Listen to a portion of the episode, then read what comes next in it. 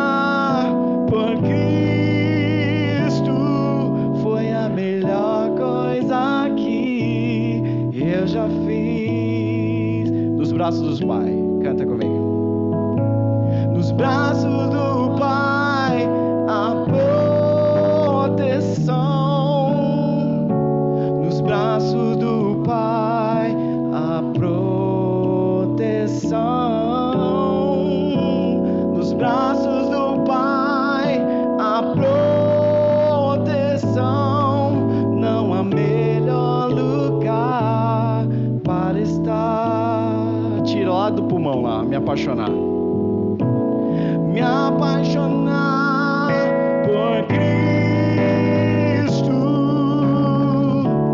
me apaixonar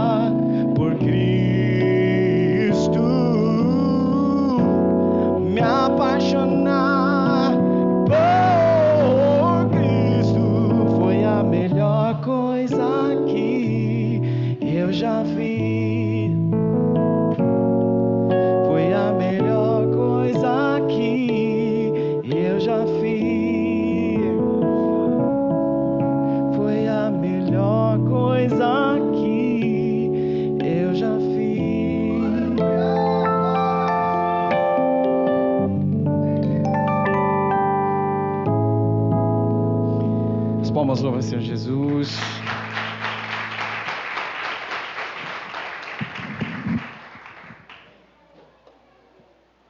Eu vou pregar rápido para a gente poder ter tempo de comunhão, tá bom? Até meia-noite tá bom, né?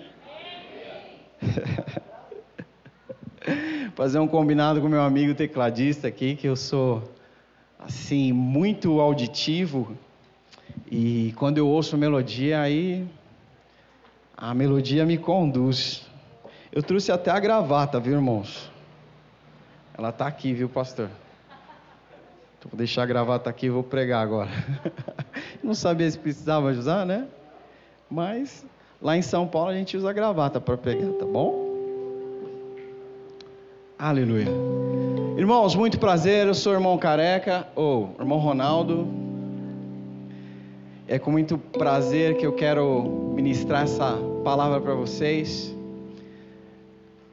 O pastor Eduardo é uma pessoa significativa na nossa trajetória, porque nós estávamos num momento muito crítico, né, pastor, do nosso ministério.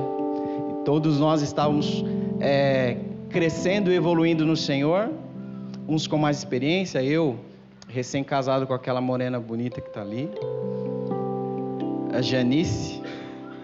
Talvez você só conheça essa pessoa com o nome Janice. É a mania de ser Jane, Janice. E ela é minha esposa, e naquele momento a gente tinha apenas um ano de casado. Nem um ano quando nós viemos, e aí, logo em seguida, o pastor Eduardo veio congregar conosco no mesmo lugar. E nós nos ajudávamos mutuamente, como a igreja primitiva sempre fazia, né? Ajudando uns aos outros. E é interessante que após quase 20 anos, né? Onde Deus nos trouxe, né? Talvez, meu irmão, você não enxergue o que Deus tem para você no ano que vem, num futuro próximo. Mas Deus tem planos de paz e não de mal para vos dar. Porque os pensamentos de Deus são mais elevados que os nossos pensamentos, e os caminhos do Senhor são mais altos que os nossos caminhos. Deus não se abala, Ele está no trono, Ele não se abala com o que te abala. Deus não se preocupa com o que te preocupa. Deus não fica doente com o que te dá doença. Deus é inabalável e por isso você vai dar um glória a Deus esta noite, porque Deus está sobre o trono e não pode ser abalado. Aleluia. E aí o pastor, no sétimo mês, o que que Deus tem preparado para o sétimo mês dessa igreja? Quantos de vocês gostariam de ser mais ativos, mais produtivos? Quantos de vocês gostariam de realizar mais coisas? Sabe, aquele plano, aquela resolução de fim de ano que a gente faz e até preenche, né? Até tem os calendários e muitas vezes não sai do papel. Quantos de vocês gostariam de realizar mais coisas em 2022? É por isso que hoje Deus me trouxe aqui para conversar com vocês. Eu digo conversar porque eu quero falar diretamente para vocês, olhando no olho de vocês, porque a mensagem que Deus tem para vocês é muito forte. E como eu não sou precador, né, irmã? Eu sou mais professor. Sou formado em pedagogia. Então, eu dou aula para os pequenininhos e sempre dei aula na igreja. Então, sou mais professor do que um pregador. Então, eu quero conversar com vocês. E quero tentar ser o máximo pedagógico possível para que a gente saia com muito mais é, ação, com muito mais atitude do que com conteúdo. Se prega muito na igreja, irmãos, e o povo de Deus tem muito conteúdo. Se o povo de Deus praticasse 20% do que se aprende dentro da igreja, todo o mundo, do Brasil ao Japão, seria revolucionado pela quantidade de conhecimento que os crentes que estão aqui esta noite já têm.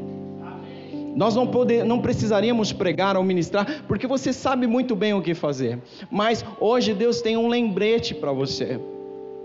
E eu quero falar sobre uma palavra, uma palavra que ecoa nas igrejas e no ministério há mais de dois anos. Nós temos vivido abaixo de decretos, decretos de isolamento, né? Decretos de espera. E há quantos de vocês estão aqui esperando alguma coisa acontecer, ou a economia mudar, ou aquela vaga que estava para sair e por conta da pandemia não saiu? Quantos estão esperando o casamento melhorar? Quantos estão esperando o Espírito Santo descer novamente? Quantos estão esperando a, o clima, o clima do mundo mudar? Nós estamos em uma tensão contínua, nós estamos em um, um, uma tensão de espera muito grande, porque disseram para nós assim: esperem, fiquem em casa.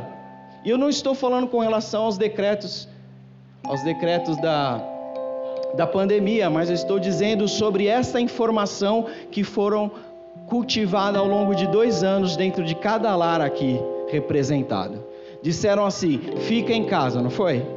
E o que, que nós entendemos a partir disso? É que eu devo esperar. Amém? Deus está dizendo nessa noite uma outra coisa. Para o no ano de 2022, no mês de julho, julho, junho ou julho? Julho, mês 7, julho. Deus está dizendo justamente assim: chega de passividade. Chega da espera, chega de aguardar. Mais precisamente esta palavra passividade, o que, que ela quer dizer, Ronaldo? Então eu fui pesquisar a etimologia da palavra, que é justamente o estudo dos significados da palavra. A palavra passividade ela é um, um substantivo feminino que tem natureza ou estado do que é passivo, que sofre ou que é alvo de uma ação. A pessoa passiva, então, ela nada faz, mas ela só espera alguma coisa acontecer.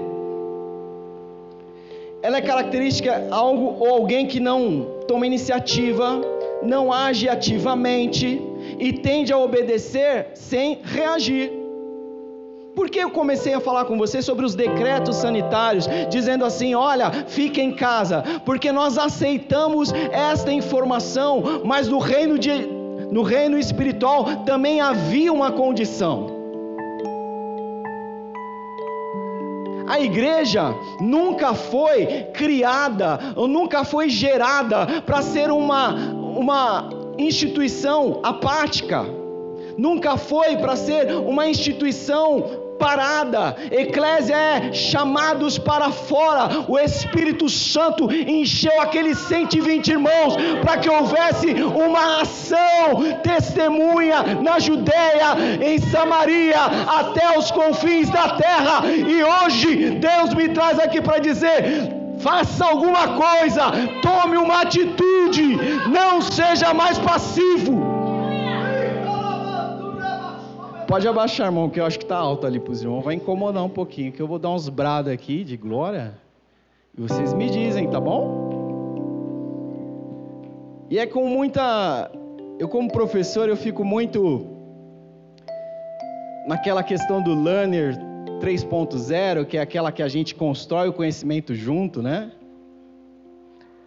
Mas aqui eu não tenho como fazer essa dinâmica com vocês. Então eu espero que enquanto nós estivermos conversando, você se manifeste para criar memória. Você dê glória a Deus, você faz um sinal assertivo, você participe comigo, porque assim a gente vai construir esse conhecimento espiritual junto. Amém? Não fique passivo. Não se permita ficar na igreja como espectador porque há um mover neste lugar e Deus está levantando esta igreja neste bairro para mudar a história de São José dos Campos em 2022.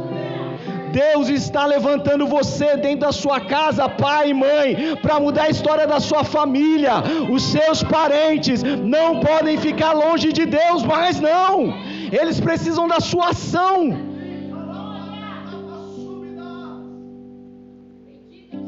E você acha que é suficiente vir aqui 12 dias para que seu mês seja, seu ano seja abençoado? Eu tenho que te informar que não vai ser. Porque cada mensagem tem uma parte prática a ser tomada, tem uma atitude, tem uma ação a ser tomada. Do latinha é pacifitate, é confusão. Passividade tem a mesma sinônimo de confusão no latim. Ele é igual à indiferença ou inércia. A lei da inércia foi descoberta por Newton quando ele estava num objeto em movimento e quando aquele objeto parou, ele estava parado em cima do objeto em movimento. Quando parou, ele fez. Ele é conduzido.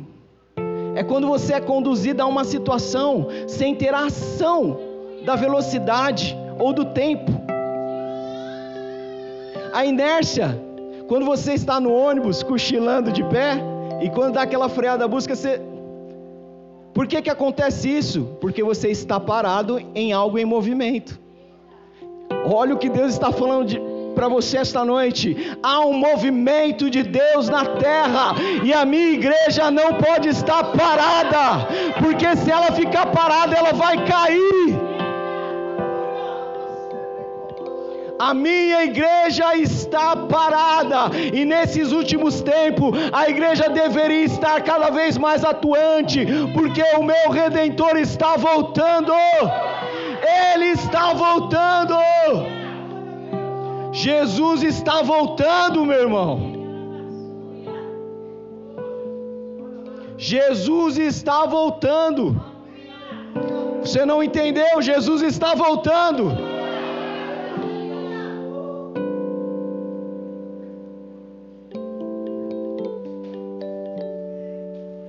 Uma curiosidade dessa palavra passividade, dentro da composição dela, ela vai ter justamente as consoantes A, E, I.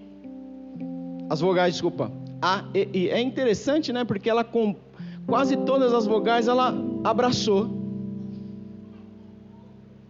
Por mais que passividade tenha todos esses elementos aí do, do, da nossa morfologia, ela não representa uma coisa muito boa. O que, que isso quer dizer quando eu trago para você é que você pode ter um monte de coisa, um monte de dom, um monte. De... Isso não vai valer nada se você não usar. Eu posso crer que aqui dentro eu tenho homens e mulheres que estudaram, pessoas que são ativas no seu trabalho, pessoas que são representantes em suas comunidades, mas que aqui na igreja estão paradas, estão passivas. Mas Deus quer nesta noite te levantar para que você seja muito mais produtivo. Ora, a vinha, quando o Senhor da vinha vem, ele olha os galhos que estão dando fruto. Aqueles que ele não dá fruto, o que ele faz? Limpa, corta e taca no fogo. Você quer virar lenha para a fogueira ou você quer dar fruto a 30, 60, 100 por um? Não seja passivo. Por isso eu quero que você abra comigo uma ilustração do que eu quero conversar com você, embasando meu argumento em 1 Samuel capítulo 17, versículo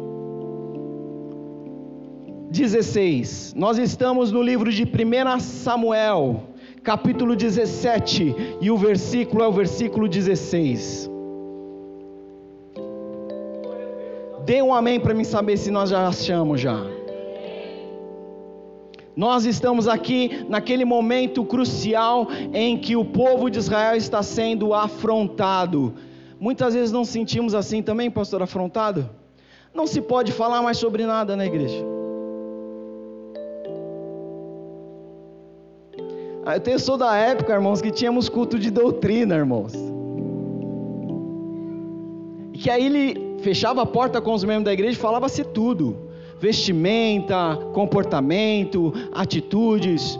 Agora vai o pastor fazer uma exortação para a igreja. Há uma geração que não aceita mais ouvir uma correção. E sabendo que o pastor zela para a ovelha porque ele dá, vai dar conta do sangue, é perigoso pastor, eu vou embora desta igreja. E vai embora. E você que lute com isso, pastor. Porque uma mente passiva, ela sofre sobre o risco, o risco da lei da atrofia. Mas eu vou conversar com vocês mais um pouquinho adiante. Uma mente passiva sofre da lei da atrofia. E eu vou explicar por quê. Olha o que aconteceu dentro do texto que nós vamos ler. Chegava-se, pois, o filisteu pela manhã e à tarde, diga, pela manhã e à tarde e apresentou-se por 40 dias. Repita comigo: 40 dias. De manhã e à tarde.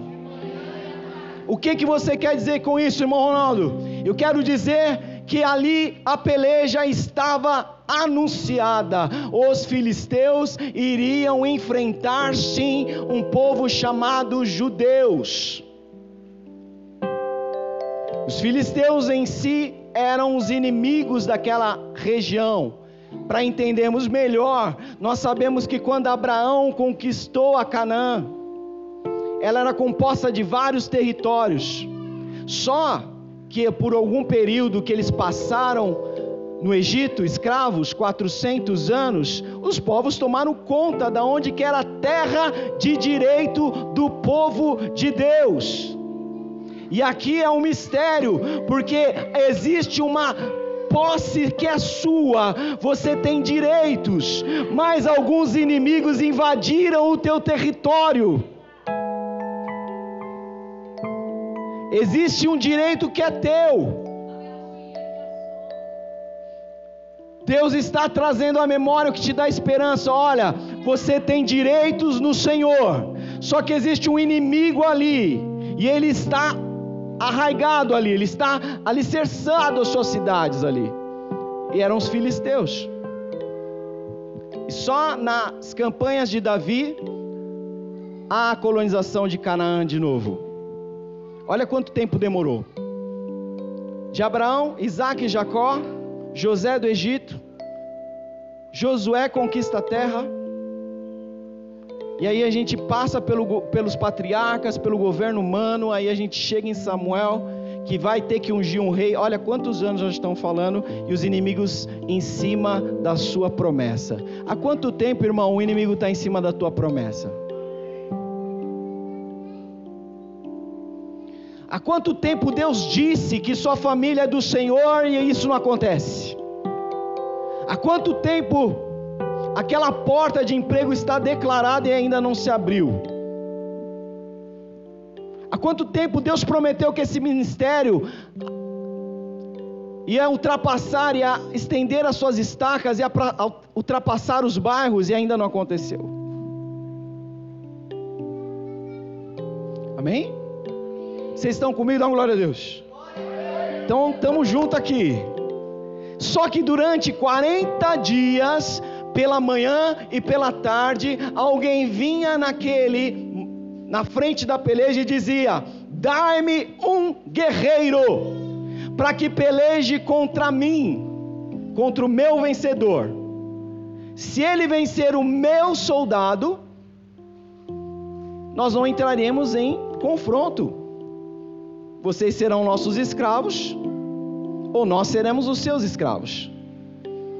Dai-me um guerreiro. A voz que clama esta noite está pedindo: dai-me um guerreiro.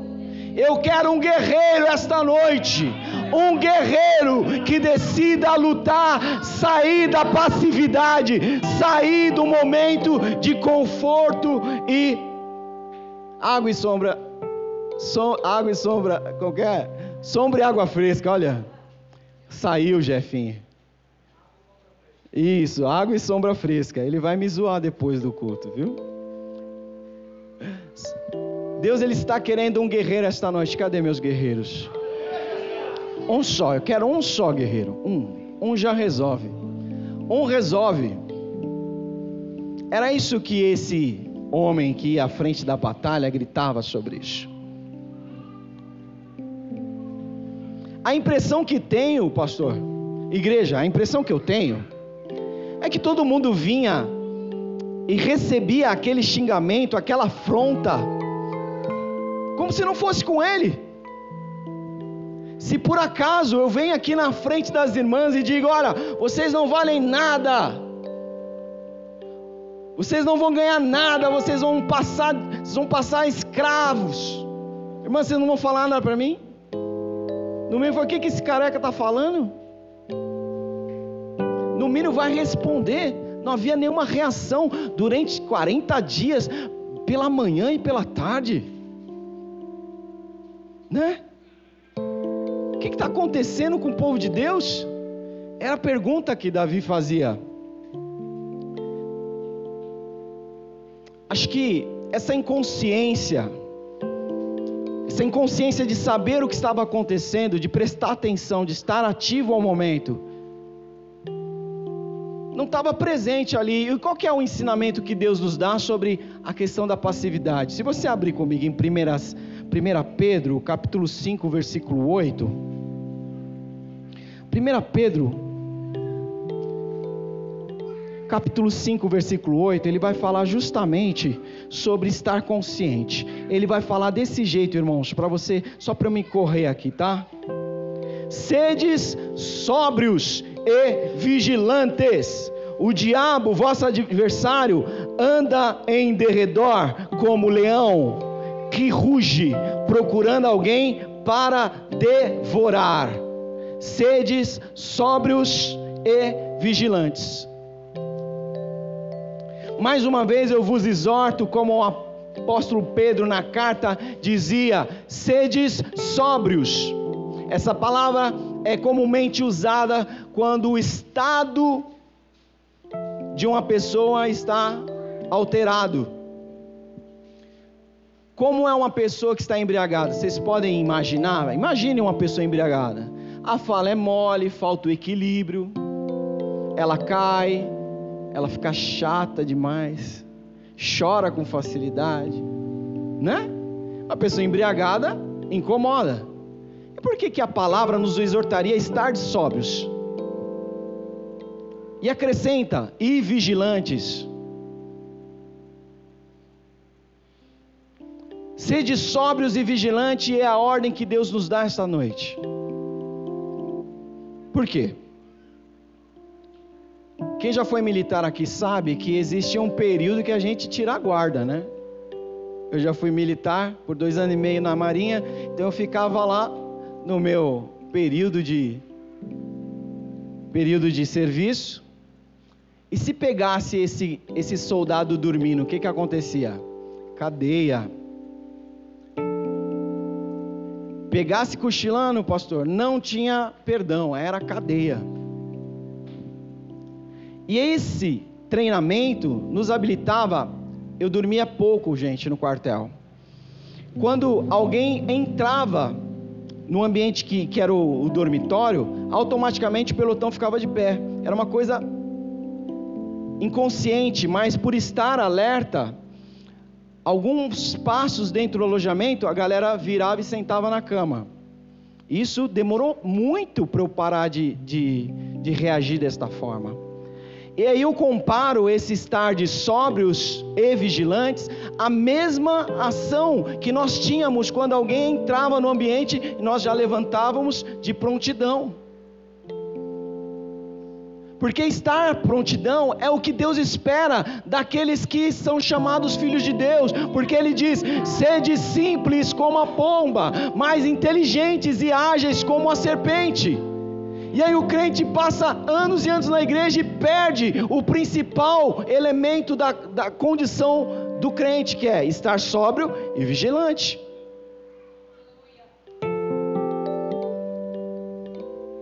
Uma outra coisa que eu percebo que isso acontece, quando a gente perde essa consciência e fica mais passivo, é porque alguma chama em nós está fraquinha.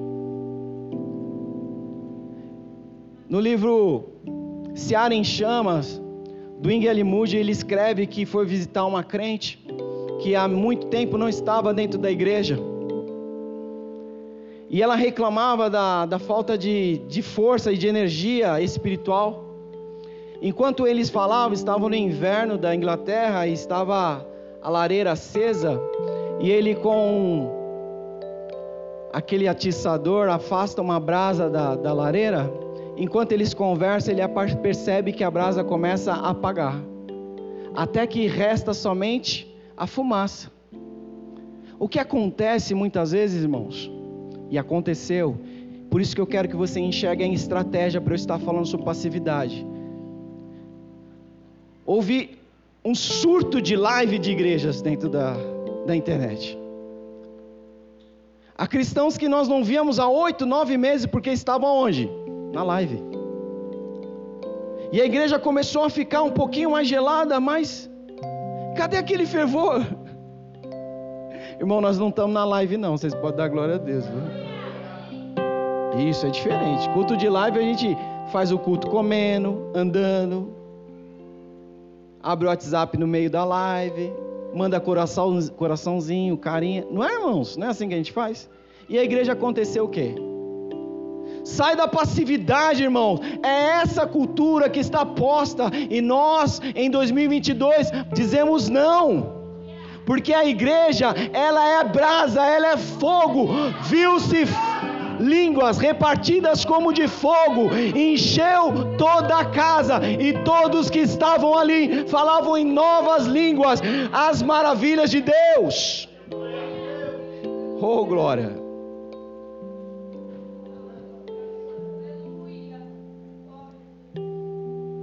Pega um sol maior, irmão.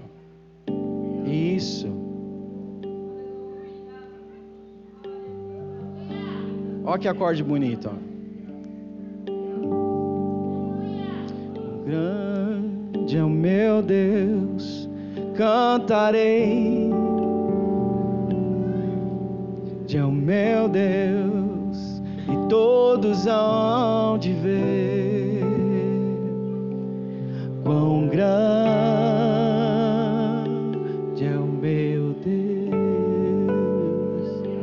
Vamos cantar mais uma vez? Quão grande é o meu Deus, cantarei. Quão grande é o meu Deus, e todos hão de ver. Ver o que?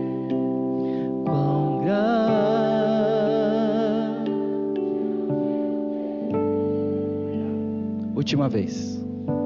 Tá bonito assim, mas cante com a sua alma, com o seu espírito. Quão grande. Ele é grande. Então cante essa grandeza. Cantarei quão grande.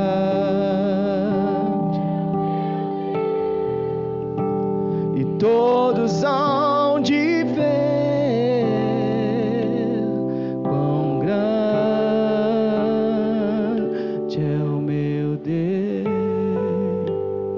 Nós cantamos isso.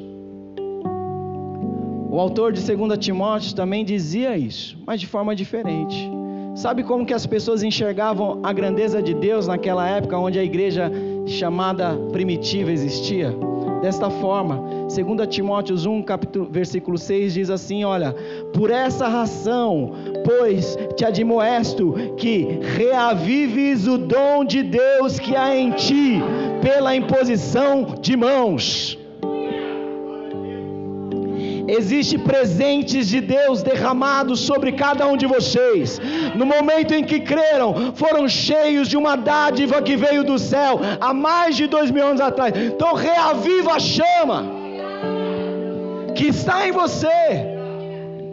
Jovens, homens, mulheres, senhores senhoras, o que que Joel 2:28 dizia? Que naqueles dias jovens terão visões, velhos teriam sonhos. E o que aconteceu com essa igreja? Me diga. Aviva o dom que há em ti. Saia da passividade. O problema da passividade, irmãos, que infelizmente eu preciso descer para falar mais perto de vocês. Aquele que está passivo só faz o que tem vontade. Ele vai na igreja se tem vontade. Ele ora se dá vontade. Ele canta se dá vontade. Ele ajuda com a cesta básica que a igreja pede se dá vontade. Ele dizima, ele oferta se dá vontade. São sintomas de uma doença espiritual implementada por um sistema que quer a igreja passiva, mas essa igreja eu sei que tem brasas vivas aqui. Nessa verdade o diabo já perdeu. Eu estou dizendo para você, você é vivo, você é vivo, você é brasa tirada do altar de Deus. Você que vai queimar esse mundo.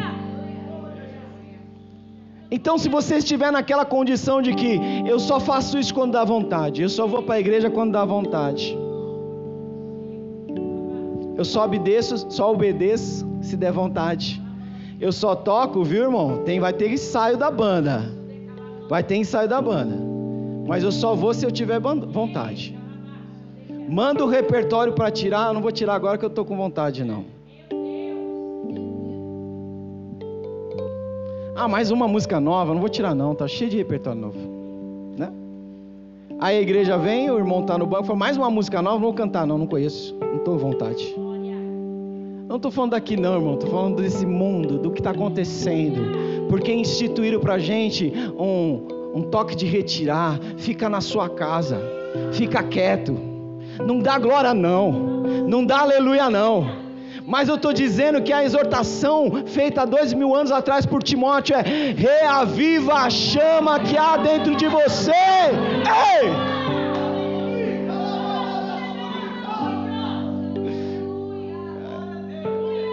Aí, tem pentecostal aqui, meu Deus. A gente vive numa dimensão onde há pessoas ungidas para ministrar louvor, há profetas para profetizar o RG e o nome das pessoas, sendo que o Espírito Santo que está no profeta está em você, a unção de ministro de louvor está em você. É só o grupo de dança que pode dançar? Não é, é você que pode dançar. Você pode saltar, você pode brutar, lutar e vencer as batalhas, porque o Espírito Santo está em você. É você que vai colocar a mão no seu filho enfermo e dizer: seja curado em nome de Jesus. Não precisa do diácono lá, não, nem do presbítero. É você que tem a autoridade do Espírito Santo. E se algum demônio vir se levantar, você diz: saia em nome de Jesus. E a igreja não faz mais isso. Porque a igreja gosta, sabe do que? De worship. De momento de. Momento de êxtase. Não estou criticando um estilo musical, não. Estou criticando uma atitude que a igreja ela não foi feita de momentos de worship.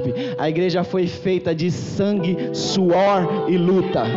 De pessoas que eram levantado lá para espetáculo humano, queimando, iluminando a cidade de Roma, e eles cantavam: "Quão grande é o meu Deus", queimando. Cantarei. E você hoje está no ar condicionado, está no banco da igreja. Ninguém está te furando, te queimando, te prendendo. E a gente às vezes não tem coragem de cantar. Mas esquece de tudo isso e canta comigo. Quão grande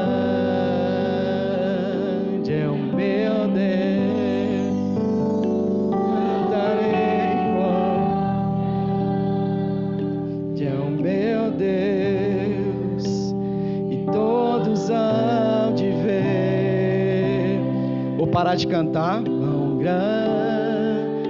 Vamos fazer igual a igreja primitiva, tá? Não tinha caixa de som, não tinha microfone, não tinha teclado. Como que você acha que eles louvavam lá nas cavernas, nas catacumbas? Paga a luz aí, irmão. Não tinha luz também não, era lampião. Quão grande. Só o tom, é o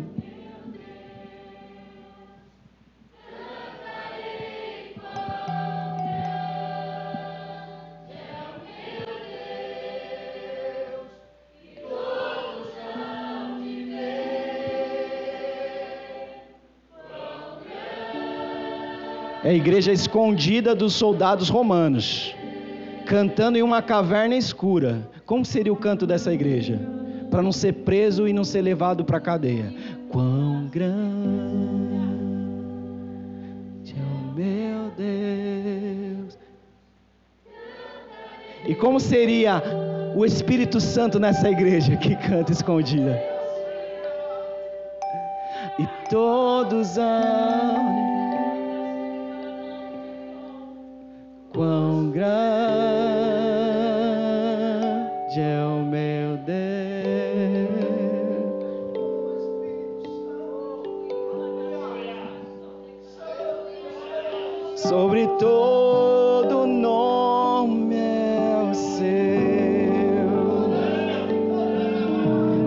Tu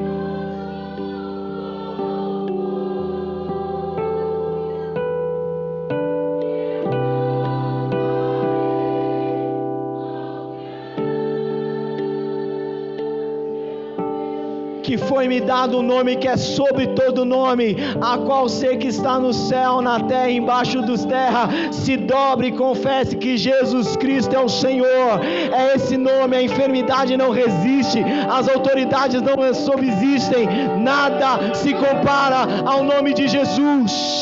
E por que que estamos passivos? Se temos uma potência, uma super arma ao nosso favor. Em 2022 você não pode se conter. Quando você vier aos cultos, você vai cantar com intensidade.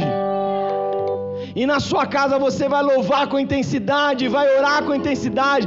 Pai, você vai educar o seu filho na palavra sim. E mãe, em vez de gritar, vai orar também. E jovem, seus sonhos têm que estar na mão de Deus. O seu namoro, o seu casamento tem que estar preparado por Deus. Você não pode estar esperando o varão bonito chegar ou a varoa bonita chegar. Você tem que orar, joelho. Deus manda, Deus manda a melhor coisa para aqueles que o buscam. É por isso que a igreja é feita de um monte de relacionamento quebrado. Ficou passivo esperando. Mas Deus hoje quer que você entenda que uma ação transforma as famílias. Uma ação transforma. Josué se levantou no meio da tribo e disse: Eu não sei quanto a vocês, mas eu e minha casa serviremos ao Senhor. Não seja passivo.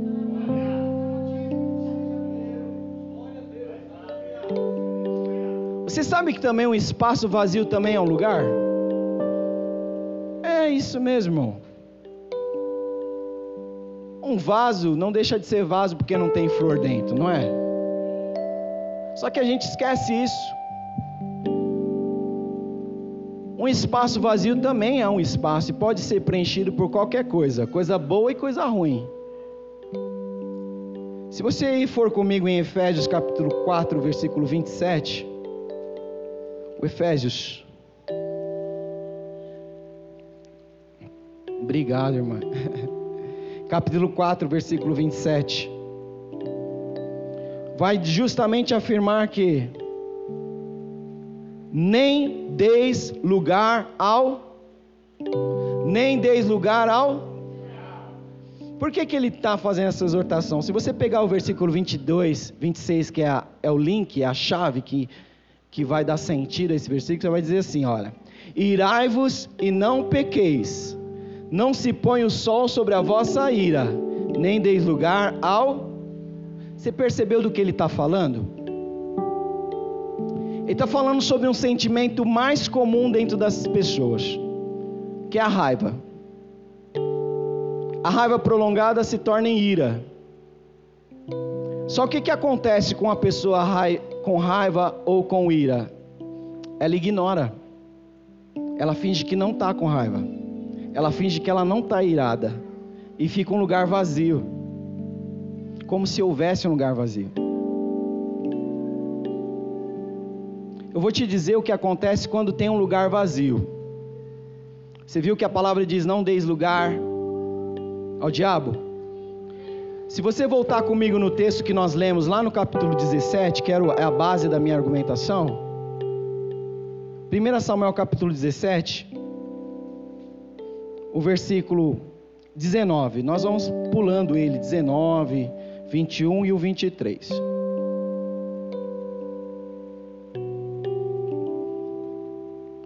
Oh meu Deus, tu és santo.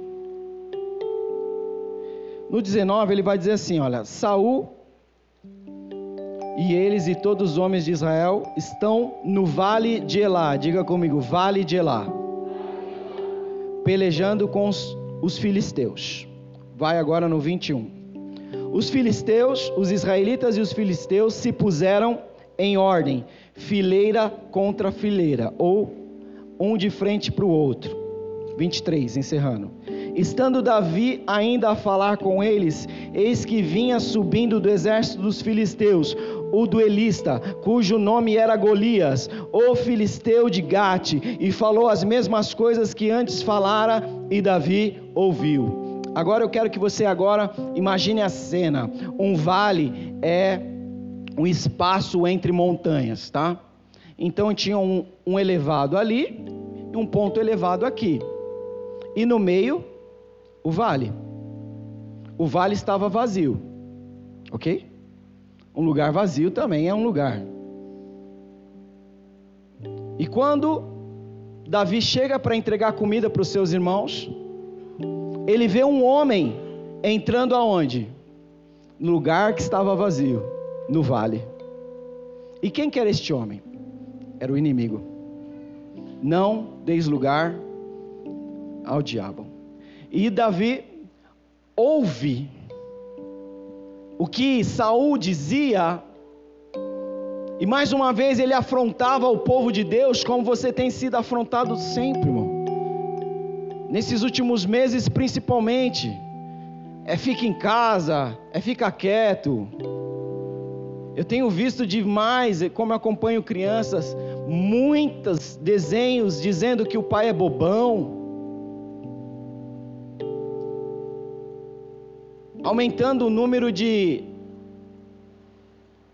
stand-up, que eu gosto muito de stand-up. Vocês gostam de stand-up? Eu gosto de stand-up, eu dou muita risada. O quanto eu vejo de stand-up ridicularizando o nome de Jesus. E é muita afronta. E nós estamos aonde? Um de frente para o outro. E o vale no meio. Enquanto você não tomar posse do seu espaço, quem vai tomar posse é o diabo, irmão. Enquanto a igreja está passiva, o inimigo está reinando aí. Em Minas Gerais, recentemente teve a parada do diabo. teve a parada, não tem a parada de Jesus, feita para ela renascer? Teve a parada do diabo em Minas Gerais. São Paulo tem a parada gay. Né? E temos diversas paradas. A igreja no Brasil simplesmente olha. É o direito, né? É o direito. É o direito? Todo mundo tem o direito, né? E o que, que Jesus disse na sua palavra?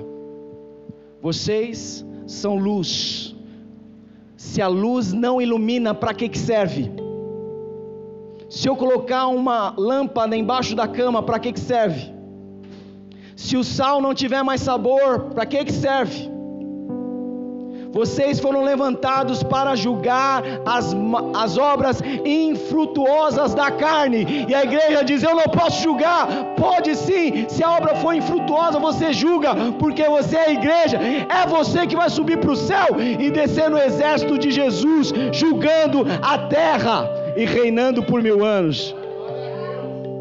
Mas a igreja, passiva,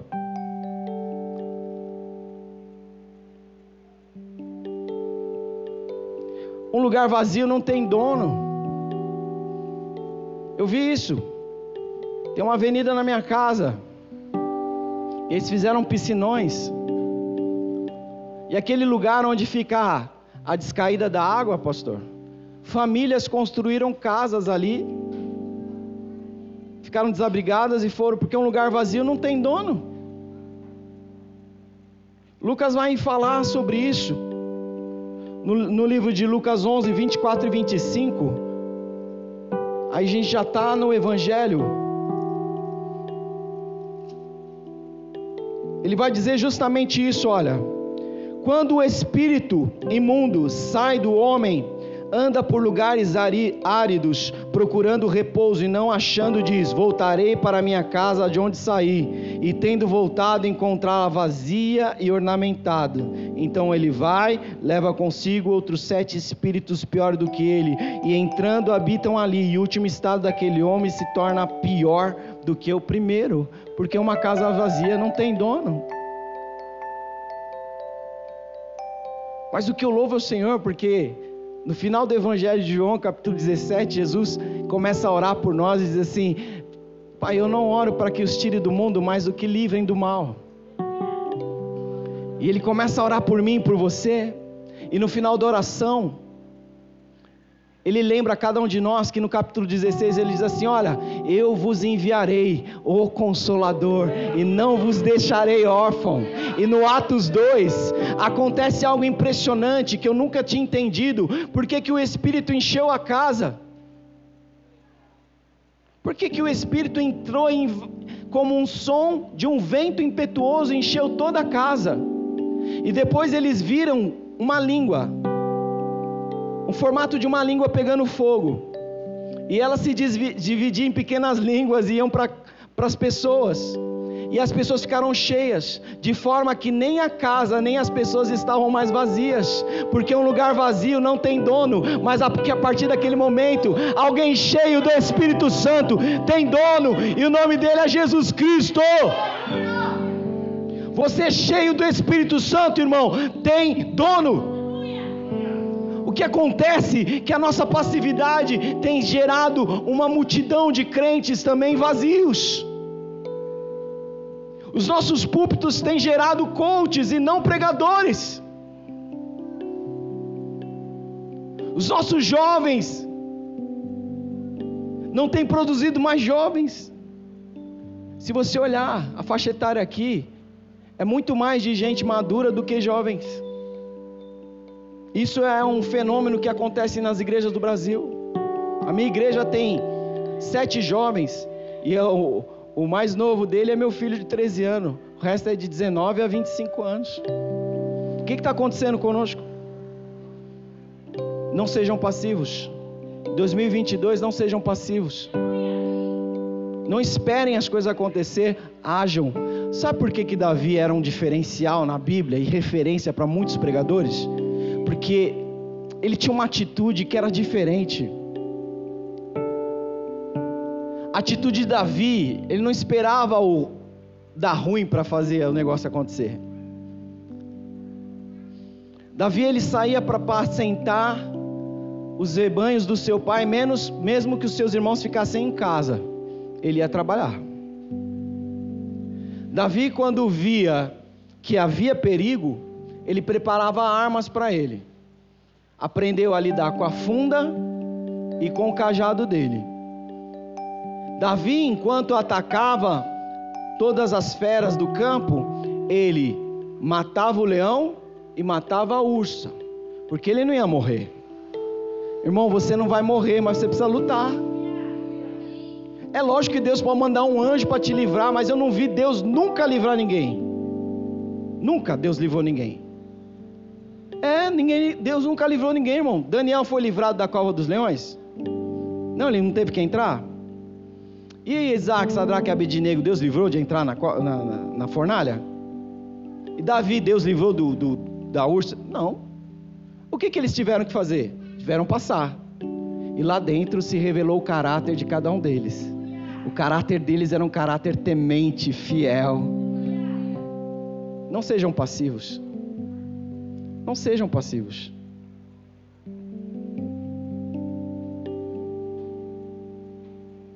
O problema, pastor, que uma pessoa que é passiva, ela não acha que está fazendo nada de errado, né?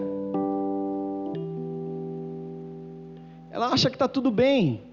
Não ser ativa na igreja, não ajudar o próximo, não se envolver nos problemas que a família está enfrentando. Às vezes, vou falar para os jovens aqui: seu pai e tua mãe estão tá uma briga difícil. Você está vendo que alguma hora vai causar o divórcio, mas o jovem fica passivo e não ora. Não ora. Às vezes você está vendo seu filho, pai mãe, andando com uma companhia Aí proíbe, tira celular, pede senha das contas das redes sociais, mas não ora. Faz de tudo, mas não ora. Aí chega aquele momento que você fala, agora só Deus. É lógico, é só Deus. Não seja passivo com os teus filhos.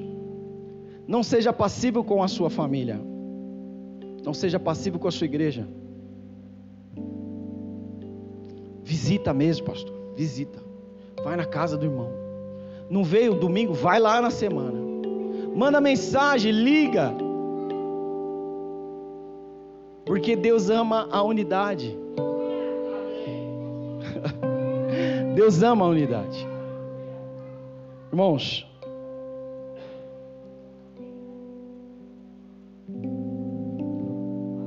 eu vou encerrar dizendo sobre atrofia a lei da atrofia, tá bom?